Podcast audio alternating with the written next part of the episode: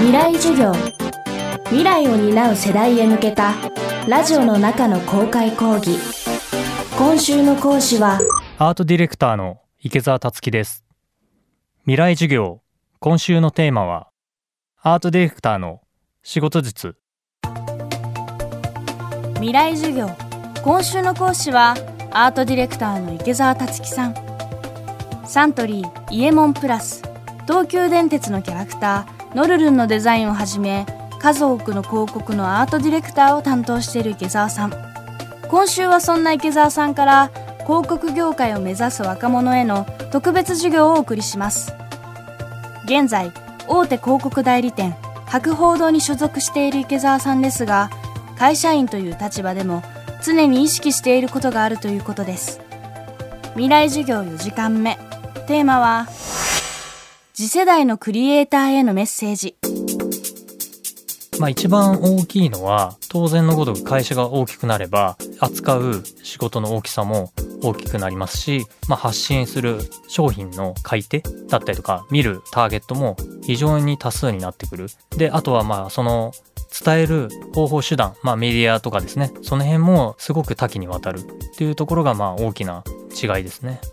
一番は関わる人数が全然違うというところですね。あの、いろんな人が関わってくるってことは、コミュニケーションをそれだけ求められる。そうすると、今までその会話のしたことなかったような人ですとか、会ったこともないような人、まあいい意味で言うと、すごいそのレベルの高い仕事をするときには、まあ当然のごとくレベルの高いいろんな人が集まってくるということですね。で、そこにやっぱり自分も、ついていかなきゃいけないなっていうことが生まれてくる。あの、一番はその何ですかね。細かいこと気にしすぎてたらダメだなっていう。やっぱり大きいことやるときにはもうちょっと大きい考え方、あとは大きい構え、あとはそのスピード感ですとか、その辺ももうすごいこう求められてくるので、小さい頃でやってるっていうディテールをこだわるっていうのももちろん非常に大事ですけど、まあ大きいことをやるときには俯瞰で物事を見るってことも非常に大事だと思ってます。あの、僕が仕事をしていて、一番上司に言われてハッとしたのが、あの、どこにいてもフリーだと思って、え、ー、と、仕事をしろという言葉が僕にとってすごい今でも響いてる言葉です。基本、クリエイターって言われる人、そのデザイナーですとか、あの、僕みたいなアートディレクター、あとはまあ音楽を作ったりとか、あと建築やる人もそうですが、基本的にはどこかに所属していたとしても、やっぱり基本はやっぱりその依頼される人なので、そういう点ではどこにいても、まあ、会社が仮にその仕事を与えてたとしても、やっぱりその中で自分になんでその仕事が来てるか、なんで自分がそれをやってるのか、ということに意識するのと、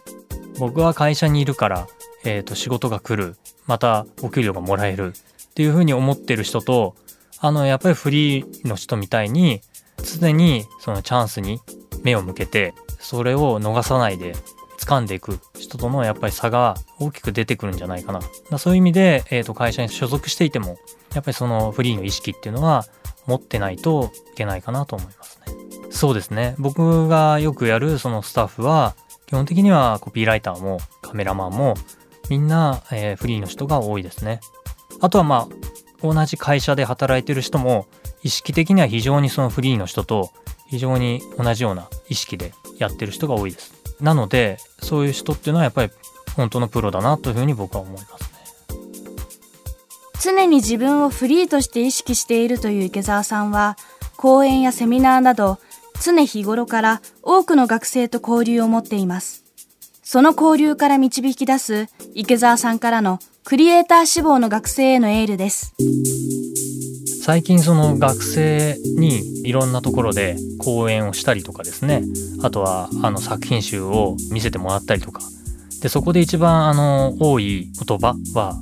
自分が何をやっていいのかわからないと。すでにそういうクリエーションを学生の時からですねあの美術大学に行っていたりとか専門学校行って他の人に比べたら非常に専門的だと思うんですけどそういう人ですらその何をやったらいいのかじゃあ何が好きなのってふうに聞くとうーん何が好きだか分かりませんっていう人が非常に多いと思いますね。あのよくそれを聞くんですねこちらから。あなたは、えーと、何に興味があって後々何をやってみたいっていうふうに聞くんですね。で、その時に、うーん、わからないというふうに多くの人が言うことに、えっ、と、驚くという感じですね。あの、これも、すごくそのもう職業病かもしれないんですけど、仮にその人が作品集を持ってきてたら、まあ、その中から見つけ出してあげるんですね。その人が例えばいっぱいその絵を描いていたら、とりあえずイラストレーターになってみたらとか、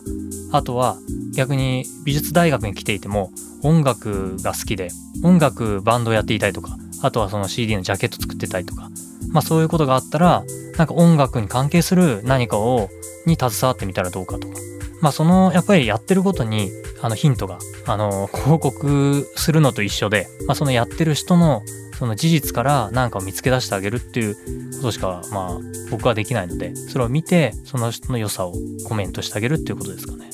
あとは一番大事なことはやっぱりその自分の好きなこと興味のあることそれしかなかなかその信じられる部分っていうのはないと思うんでそれが早くに見つかっていたりとか少しでもそこにそれを元に何かをやってみたいっていう人がいたらそういう人は本当にその広告だけではなくて世の中に出ていろんなものを発信したりとか何かを作ったりとかそういうことに多分長けてる人だと思うんでとにかくその自分の好きなことだったりとか関心があることをずっとやり続ける。あの簡単にその変えるのは簡単ですけどやめたりとかは。でもそれをやり続けてでそれをさらに世の中に大きく発信するための手段としてその広告だったりとか会社があるというふうにまあ考えてもらえたらいいかなと思いますね。未来授業。今週の講師はアートディレクターの池澤達樹さん。今日のテーマは次世代のクリエイターへのメッセージでした。未来授業。来週は首都水没の著者土屋信之さんの講義をお届けします。